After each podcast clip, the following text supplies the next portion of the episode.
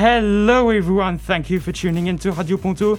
Today, we're going to be welcoming a special guest who is none other than, Debbie Rutch. Hello, thank you for having me. Okay, great. You're an English teacher at uh, Lycée des Pontonniers. Indeed. Okay. And today we're going we have prepared several questions about poetry for you because you love poetry. Uh, Mathilde and I we're going to be uh, asking them to you. Okay, I'm ready. Okay, great. So first question. Yes. How would you define poetry? Well, I'd like to start with a little bit of etymology. And poet actually comes from the Greek word poiein, which means to make. And uh, I'd like to read a little stanza from the poem Ode by Arthur O'Shaughnessy. It goes like this We are the music makers, and we are the dreamers of dreams, wandering by lone sea breakers and sitting by desolate streams, world losers and world forsakers, on whom the pale moon gleams. Yet we are the movers and shakers of the world forever, it seems. I'll tell you a little secret. The Greek term poiein is actually one of my future tattoo ideas. Oh, really? Yes, Okay, great. in ancient Greek. Uh, for me, poetry is really a common language, the use of imagination with precision, a language of the soul, where feeling is first, as we put the universe into verse. I did my homework as well and uh, found the following quote, which for me really sums up uh, the essence of poetry. It's a quote by Vladimir Nabokov, who stated, Poetry involves the mysteries of the irrational perceived through rational words. And that's really it for me. To explore what it means to be human in all of its multifaceted ambiguities. It's easier to say this outside of the classroom, of course, because a lot of people, especially my students, feel that poetry is oftentimes too difficult or inaccessible. And to that, I reply poetry should not mean, poetry should just be. Wow, that's Wow. very that's actually very beautiful. that's a very original um, take on uh, on poetry. so, uh, second question: uh, What role does poetry play in your day-to-day life?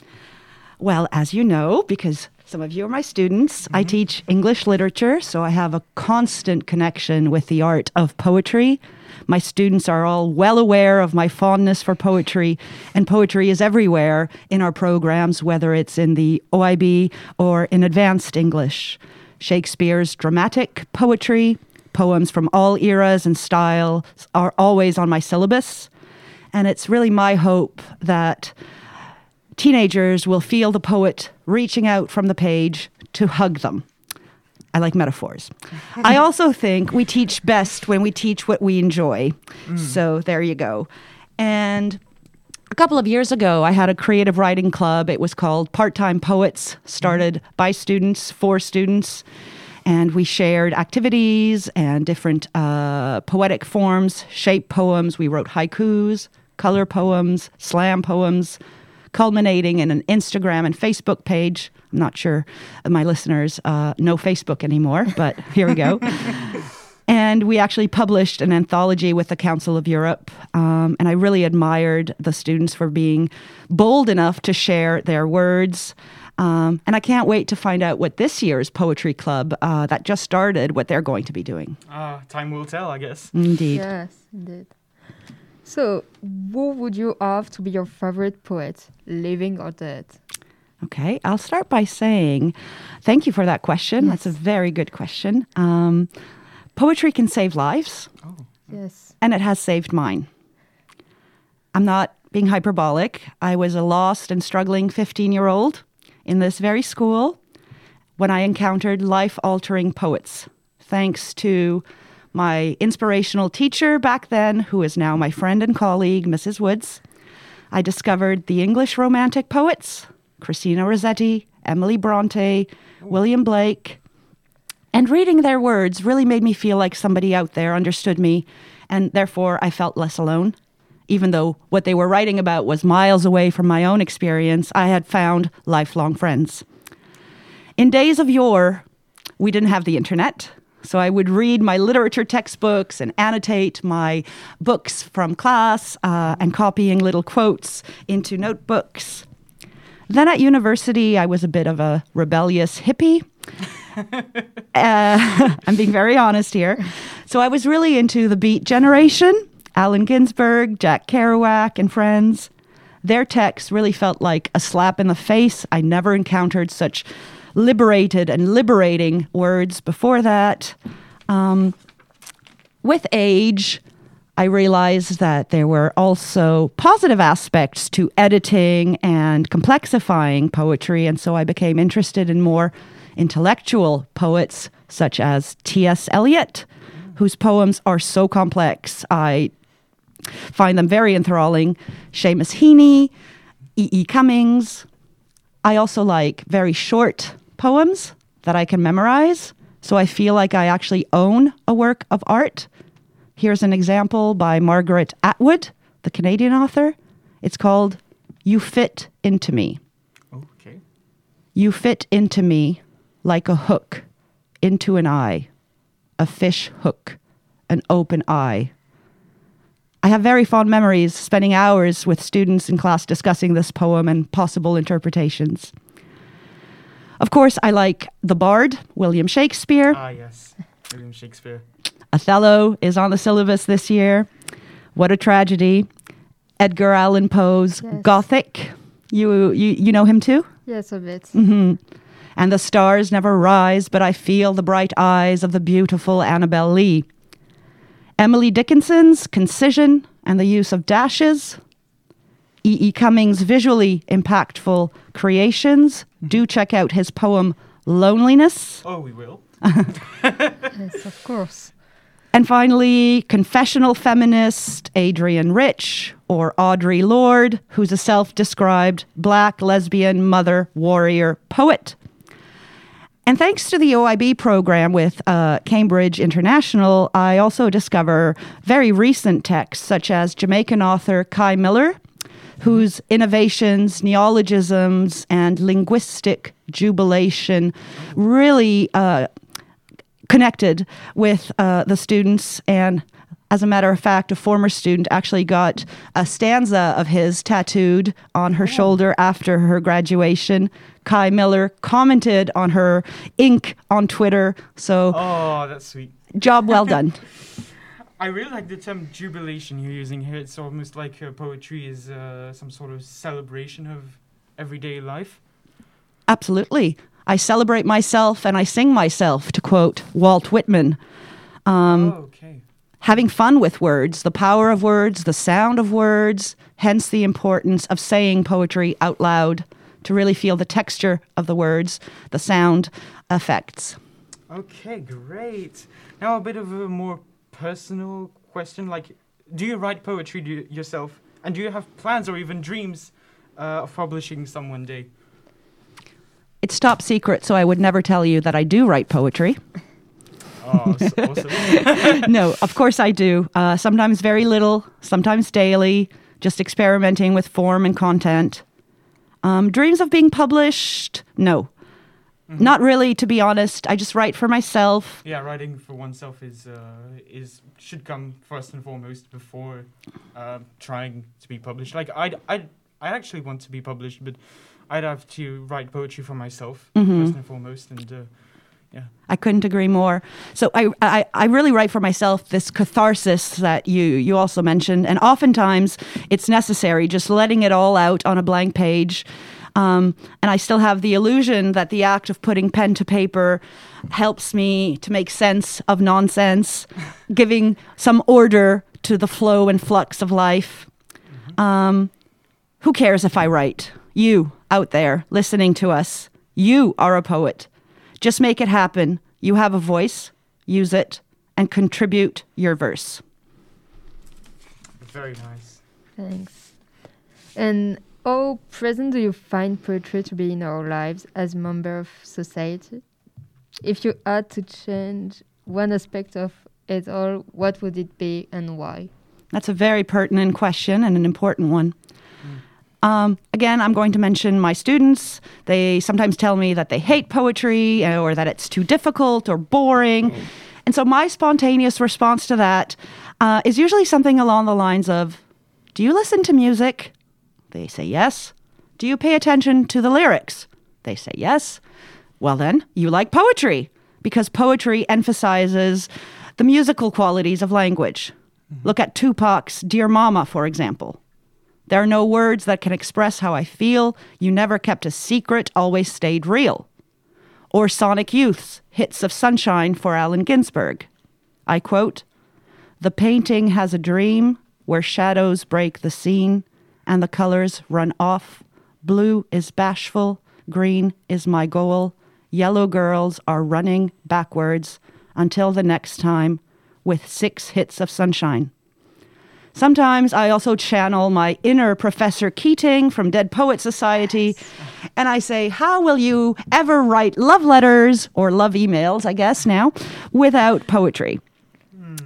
I also have lived experience that reading poetry for pleasure is much more accessible when it's done sometimes outside of the classroom. Um, you just need to find a poet that you like, whether it's Shakespeare or Insta poet Rupi Kaur.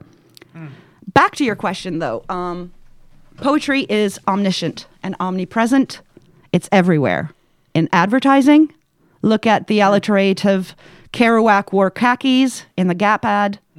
In music, if you're my student, you heard me say that Bob Dylan got the Nobel Prize in Literature and he's a singer songwriter. Political speeches, Martin Luther King's anaphoric, I have a dream.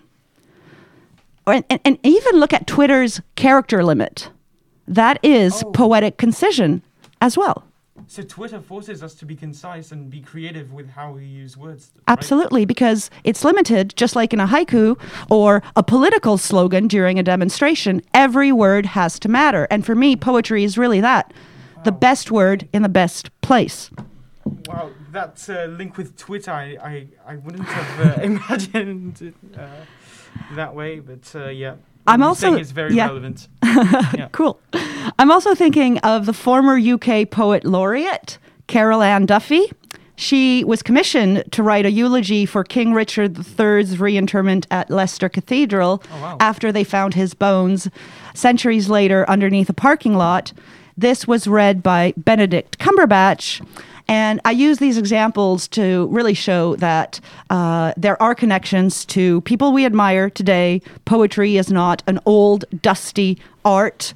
Um, look at all those social media challenges like Inktober. Poetry is indeed omniscient and it's all connected, isn't it? Yeah, it's all connected. And have we talked about uh, what you would like to change if you had to? Like, should we uh, offer more poetry in schools, or should we, or should we uh, teach kids how to like enjoy poetry or stuff like that? That's a, an interesting question. Uh, I think poetry is quite present in the school programs. I think teachers also have the pedagogical freedom to put poetry on their syllabus. Um, I would perhaps uh, promote the crafting, the writing of poetry Mm, um, more in class to really understand and uh, for students to um, use the uh, poetic tools that are used by poets that they need to study and dissect in a commentary, for example. But definitely more creative writing and little approaches that uh, engage the students. Uh, I'm all for that. And at the end of the day, if I can help only one person encounter a poem that they enjoy, that's all I need. Mm. And slam poetry also encourages us to be to be creative. Definitely. Uh, open air events. I don't know how you'd uh, call that, but uh, yes, slam sessions uh, too. hmm and Um, writing clubs and uh, everything to promote uh, poetry. Uh, I mean, in France, we have Grand Corps Malade, Yes. who Yes. popularized this art. yes, Um, there's a website called Button Poetry, which also has uh, poetry slams in English. And in English speaking countries, there are poetry slams uh, uh, between schools, competitions, uh, events. And I mean, why couldn't we do something similar at some point at Pontonnier? Uh, it's not always possible in every country, in every school, but if you can do that, uh, at least in Portony, I don't want to be a, a chauvin. I don't know how to say it, but but uh, yeah, we should uh, we- should do that. It might not be possible, maybe at the scale of a school, but at least at the uh, at the scale of a class. Absolutely. least, yeah. Yeah. Why not? In uh, my Terminal OIB class, one of the three groups, uh, I saw them on a Monday morning, and we're actually studying Jack Kerouac's novel On the Road for the post war synoptic topic.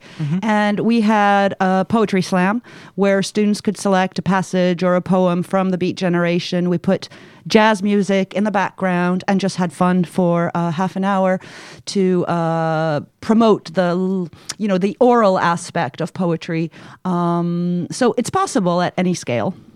Okay, but if that's possible at one scale, I guess it's possible at, at every scale. right. All right, time for a fast and curious as our last uh, big question. I don't know how you'd call it. what is that A fast and curious. Oh, I'm curious. You didn't know that. Um, uh, well, you'll see. It's it's very it's very simple. It's uh, you didn't need You have to choose between two Yeah. different things. We're going to give two, you two two. different choices. We're Okay, I you see, two different I see. choices, and you have I'm choose. down. It's a Okay. common interview format. So, um, okay I'll do i pa- have to choose You Yeah, can. You only have one joker. choisir c'est renoncer Yes. okay Okay, first one. La disparition by Perec or Gatsby by Wright? gatsby by fitzgerald Gatsby. Uh, Gatsby. Uh, by Wright. Do you, it's a lipogrammatic novel in. oh i don't know that one Oh, really? well let's go for Gadsby by wright uh, because i don't know it La Disparition is a very interesting stylistic exercise because Perec wrote an entire novel without the letter E. Yeah. I've started I- to read it. excellent. it's, it's very, it's very impressive. How Yeah. you pulled that off. so- Quite an exercise in style. Um, so I'll go for Gadsby. Uh, I know the great Gatsby, of course, but uh, Uh, I'm yeah. always curious for I new ones. I might be mistaken on the author. I, ha- I'll, I'm, s- I, in the which case, I'm sorry. I'll have to double, d- d- uh, to double check with you. That's fine. Let's just keep going. Let's keep going. Uh, Uh, to think or to act. That's impossible. I'd like to go for the, you know, carpe diem, gather ye rosebuds while ye may kind of YOLO motto. motto. Um, but no, to think. right. Paperback book or digital book? Paperback always. Winter or summer. Summer. To prepare or to improvise? Depends what we're talking about. Can we For- mix both? You, you can mix both. Uh, explain a little bit. I I enjoy the maxim uh, developed by Allen Ginsberg and the beats, you know, spontaneous prose and first thought, best thought. So let's go for spontaneity. Okay, to improvise. Uh, If- he- we- yes. Hemingway or Kerouac.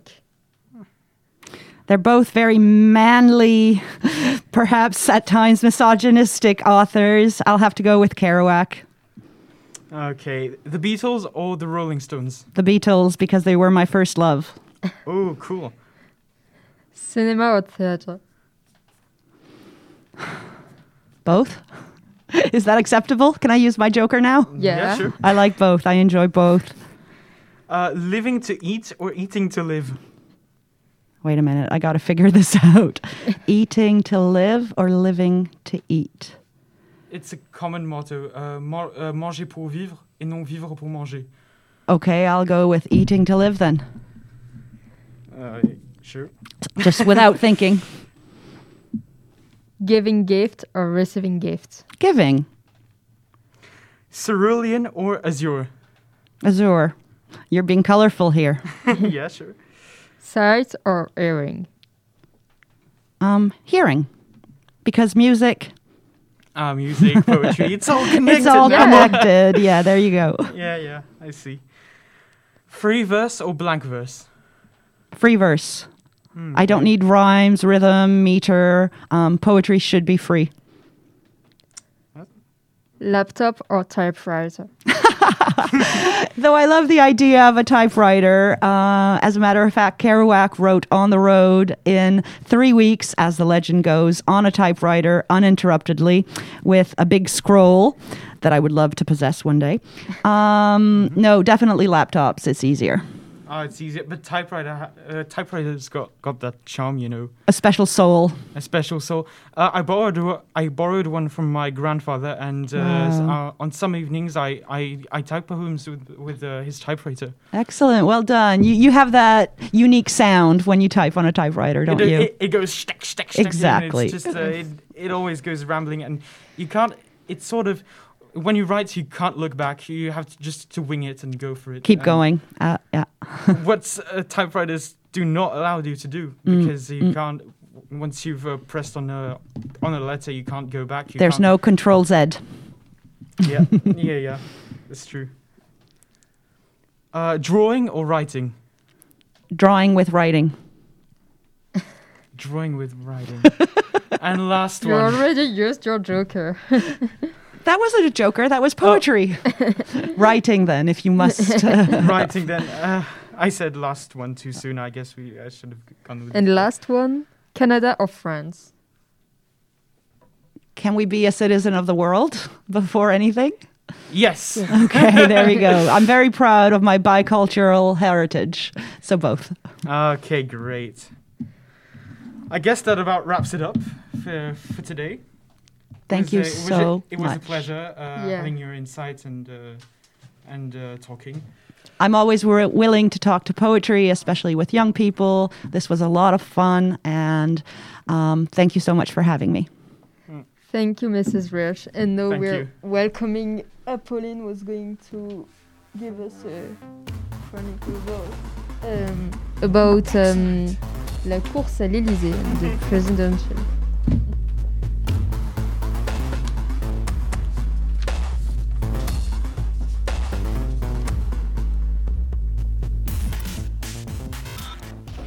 Thank you, Mathilde, for uh, this amazing uh, interview. It was really interesting. Now we're going to move on to uh, some French Chronicle. Alors bonjour et bienvenue dans ma chronique La course à l'Élysée. Je m'appelle Apolline et dans chaque émission de Radio Ponto, je vais vous proposer trois actus sur les élections présidentielles qui s'approchent à grands pas. Première actu du jour, euh, c'est que même si le président Emmanuel Macron n'est pas encore déclaré candidat aux élections, son parti, La République en marche, s'est déjà lancé dans une quête de financement de campagne. Alors, pour comprendre une quête de financement de campagne, c'est en fait que le, parti présidentiel recherche 5 millions d'euros pour compléter son budget de campagne. Parce qu'en effet, un candidat a le droit à un budget de financement de campagne de 22,5 millions d'euros de dépenses qui sont autorisées par l'État pour un candidat qui est qualifié au second tour. Et il y parvient par plusieurs sources. Déjà, Emmanuel Macron a 10 millions d'euros qui seront financés par emprunt bancaire, 7 millions sur les fonds du parti, car un parti bénéficie d'un financement public en fonction de ses résultats aux dernières élections législatives. Et donc, euh, en faisant un calcul, il manque ainsi 5 millions d'euros, qui seront donc des donations par des grands donateurs, des adhérents au parti. Donc on peut voir que même si ce n'est pas encore présenté, une campagne s'improvise pas et surtout encore moins une levée de fonds. Deuxième actu, dans un entretien du journal du dimanche, le 21 novembre, Yannick Jadot, qui est le candidat d'Europe Écologie Les Verts à l'élection présidentielle de 2022, a affirmé son souhait de voir la gauche se rassembler autour de son projet pour mener campagne. Il a dit par exemple Les Français attendent des solutions à la hauteur des défis du climat, du vivant, de la santé et de leur exigence de justice sociale. C'est donc autour de notre projet, du projet écologiste, qu'une dynamique de rassemblement doit s'enclencher. Alors cette idée, c'est une réaction aux critiques de la candidate du Parti socialiste, donc de gauche, Anne Hidalgo, qui annonce être la seule à vouloir concilier l'impératif écologique avec la justice sociale. Et dernière actu, ce dimanche sur CNews et Europe 1 a eu lieu le troisième débat des candidats de droite, les républicains, à la présidentielle. Alors ces femmes et hommes politiques sont Michel Barnier, l'ancien commissaire européen, Valérie Pécresse, la présidente de l'Île-de-France, Xavier Bertrand, le président des Hauts-de-France, Éric Ciotti, le député des Alpes-Maritimes, et Philippe Juvin, le maire de la Garenne-Colombe, qui se situe en Haute-Seine. Ce débat était donc l'avant-dernier, avant le congrès qui doit désigner le candidat à l'élection présidentielle.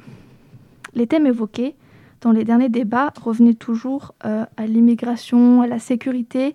Et ça a été énormément reproché au parti, puisque ce n'est pas forcément les priorités de tous les Français. Et donc cette fois-ci, d'autres points ont enfin été débattus, comme l'éducation, le handicap ou la culture. Plusieurs propositions ont été faites, comme Valérie Pécresse, qui a assuré que la lutte contre le décrochage scolaire serait la grande cause de son quinquennat, avec un examen à l'entrée en sixième qu'elle n'a pas euh, plus précisé que ça. Un grand merci à Pauline pour euh, ta chronique très intéressante. Nous vous retrouvons pour une prochaine fois sur euh, Radio Pouto. À bientôt.